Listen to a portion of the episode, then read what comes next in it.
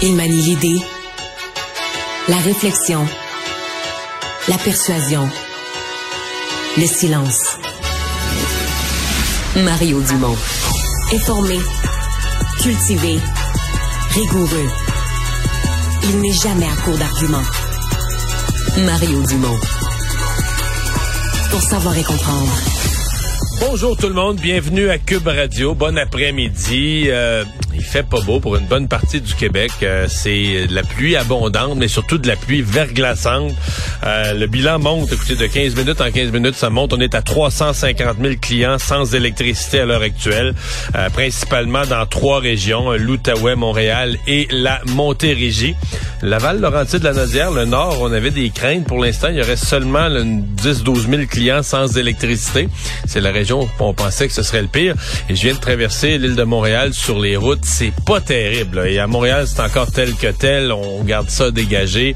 C'est de la pluie, c'est mouillé, de la glace à plusieurs endroits. Mais j'ai l'impression que si vous allez un peu dans la ruralité, dans des petites routes secondaires, euh, ça pourrait être risqué. Donc, genre de journée aussi, il n'y a pas de déplacement absolument nécessaire. Euh, ben bonne affaire de rester sagement à la maison. Euh, de toute façon, c'est pas le fun, le verglas, ça pogne dans les, les essuie-glaces, etc. Rien d'agréable à être sur la route. On rejoint tout de suite l'équipe de 100% Nouvelles. 15h30, c'est notre rendez-vous avec Mario Dumont. Bonjour Mario. Bonjour. Parlons de la SAC, la haute direction qui euh, n'aura pas passé à travers finalement sa transformation euh, numérique. Le Conseil des ministres remercie euh, Denis Marcellet, nomme un nouveau PDG. Est-ce que c'est une bonne décision? En, tout cas, Geneviève Guilbeault a, réagi. Qu'est-ce que tu penses de ça? Ben, on s'en était parlé, hein. On s'en était parlé que, tu sais, il y a des affaires que les partis font tous pareil, puis ça.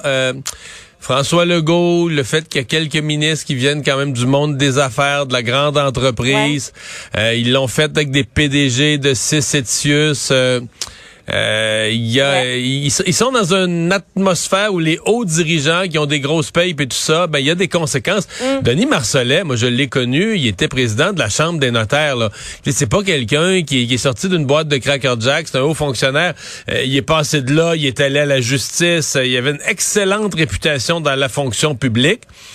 En même temps, il avait été surtout côté justice. là.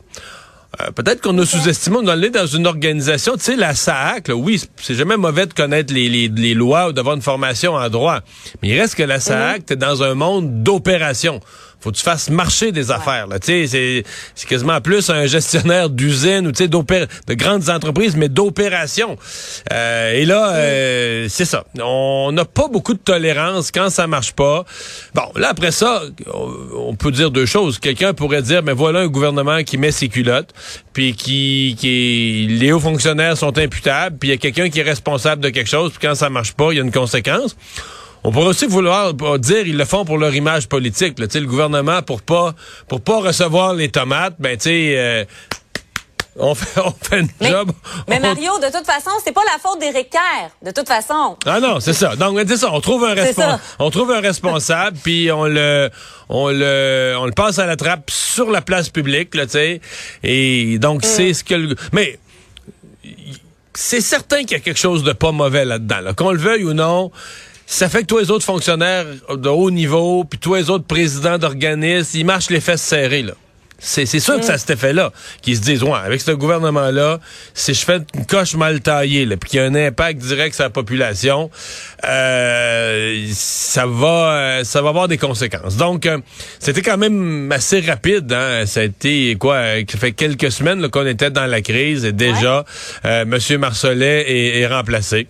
Mais je pense qu'il faut voir ça comme un avertissement pour les autres présidents de sociétés d'État. Ouais, peut-être un message comme quoi vaut mieux se mettre le nez encore plus, justement comme tu le disais dans les opérations là, ouais, euh, parce qu'on est imputable. C'est un peu ça le message. Et s'assurer qu'on va pas mettre en place une opération ou faire quelque chose qui va mal tourner pour la population. Hum. Parlons euh, d'opérationnel chez Hydro-Québec maintenant avec le départ de Sophie Brochu. Euh, c'est un PDG par intérim qui est nommé. Le ministre euh, Pierre Fitzgibbon a, commenté sur les réseaux sociaux. Je ne sais pas si on va être en mesure de, montrer. On va voir donc ce qu'il a mis comme gazouillis, donc en disant le conseil d'administration poursuit le processus de sélection en vue de recommander les meilleurs candidats. Bon, Pierre départ à l'expérience nécessaire pour effectuer cet intérim. Est-ce que Mario, on y va par intérim parce que c'est la façon de faire ou est-ce qu'on ne sait pas trop qui mettre à la tête d'Hydro-Québec? Je connais pas M. Départ. J'ai pas de raison de croire qu'il n'a pas les capacités d'assurer une direction par intérim. Mais sincèrement, Marianne, ça, j'aime moins ça. J'aime pas mal moins ça. Ah. Moi, je suis un... Tu sais, moi, je, crois en Hydro-Québec. J'aime Hydro-Québec. Euh, pas tout le temps. Des fois, ils font des affaires qu'on aime moins, mais je veux dire sais, pour mm. le Québec, euh, collectivement, euh, pour la richesse du Québec, c'est dans une classe à part. Alors, tu sais, on n'a pas aimé la façon que ça a fini avec Mme Brochu. Puis le fait que le conseil d'administration puis le gouvernement soient pas capables, quand même, dans un délai, tout ça est arrivé à l'hiver, au mois de, janvier.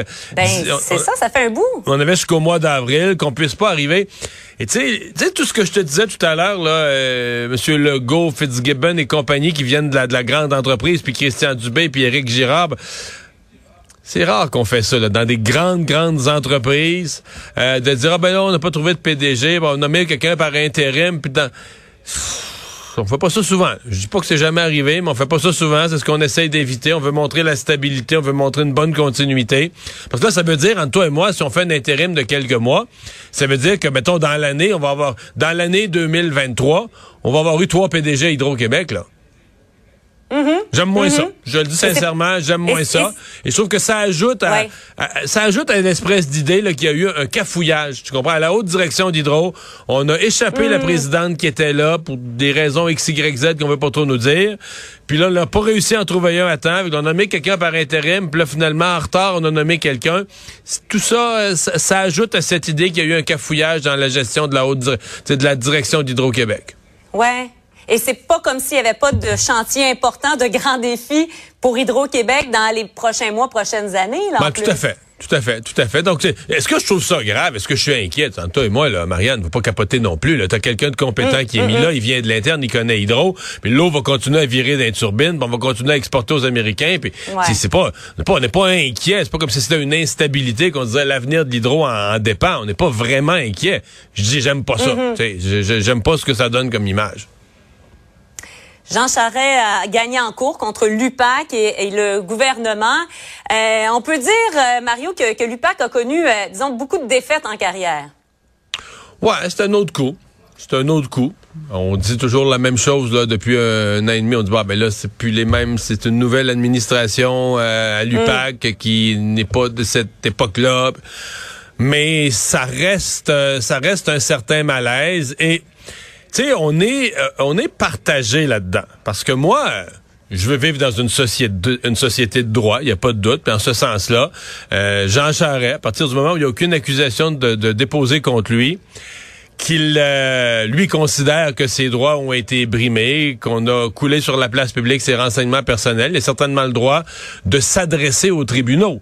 Et là, ben, il a gagné devant le tribunal. Mais de l'autre côté, Marianne, tu sais on comprend là, la ligne de Gabriel Nadeau-Dubois. Pour beaucoup de gens assis à la mm. maison ce matin, là, ça a sonné, ça a cogné solide. Tu sais, quand il dit, ben, voyons, le Lupac, ça, devait aller chercher l'argent d'un poche des gros bonnets qui avaient abusé d'un contrat public, tout ça, pour l'économiser pour les contribuables. Puis là, finalement, ce qu'on fait, on met la main dans la poche des contribuables pour en donner à Jean Charest. Mm. Tu sais, t'entends ça, ben, ben, pas, tu restes comme, ouais. Et là, à ce moment-ci, euh, on veut des, des, des excuses. C'est ce que demande Marc Tanguay en disant euh, ça a entaché euh, la marque libérale. Est-ce que le gouvernement doit s'excuser ou pas? Il y a toute cette question-là Ça, c'est l'extension, là. Ça, c'est l'extension, là. Monsieur Tanguay, je le comprends, c'est pas maladroit. Il est chef du Parti libéral, il parle pour son parti. Mais là, il tire mm. l'élastique fort beaucoup, là, parce que que Jean Charest du point de vue de ses renseignements personnels, les fuites ont eu un effet, OK. le Parti libéral, il y a quand même eu la commission Bastarache sur la nomination des juges, puis la commission Charbonneau sur le financement politique, plus une enquête policière sur le financement. Sais, l'enquête mâchurée, c'est pas un coulage, là. L'UPAC a reconnu mm. publiquement, on fait... C'est pas, pas comme quelque chose qui aurait pas dû être su. L'UPAC a dit publiquement, nous faisons une enquête sur le financement du Parti libéral, etc. Est-ce que mm. le coulage a empiré la chose? Peut-être à la marge. Mais, tu sais, dans l'ensemble des problèmes du Parti libéral, puis en bout de ligne, malgré tout, on pourrait penser que c'est peut-être même pas les problèmes d'intégrité qui ont coulé le Parti libéral, parce que c'était les problèmes d'intégrité. Je veux dire, il aurait coulé autant chez les francophones que chez les anglophones. Ça semble être surtout ce qui semble avoir coulé le Parti libéral, parce que dans l'ouest de Montréal, il gagne encore. Ce qui semble avoir surtout coulé le Parti libéral, c'est un abandon complet par les francophones.